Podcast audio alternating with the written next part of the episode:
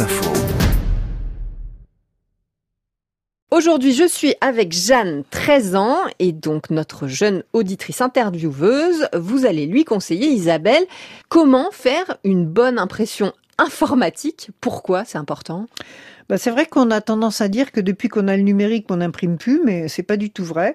Un employé de bureau, il utilise euh, entre 70 et 85 kilos euh, de papier euh, par an, donc c'est considérable.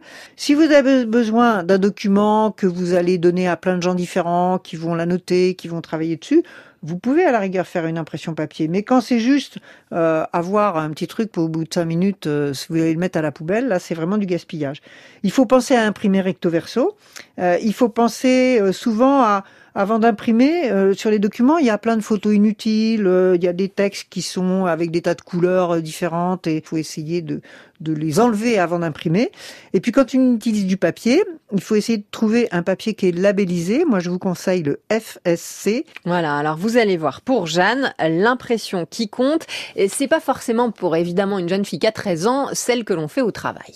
Moi, j'imprime surtout bah, des photos avec euh, mes amis, mais pas souvent des trucs euh, pour les l'école ou les cours. Alors pour l'impression des photos, c'est bien, c'est super d'imprimer les photos, mais d'abord t'es pas obligé de tout imprimer. Hein. Tu peux choisir euh, les plus belles, euh, les plus sympas que tu vas garder peut-être dans un dans un petit album euh, pour les montrer à tes copains, tes copines. Euh, et puis si tu les fais imprimer, il faut que tu saches que ça existe des imprimeurs responsables. Tu vas trouver ça, euh, Imprime Vert ou Ange Bleu ou EMAS ou ISO 14001.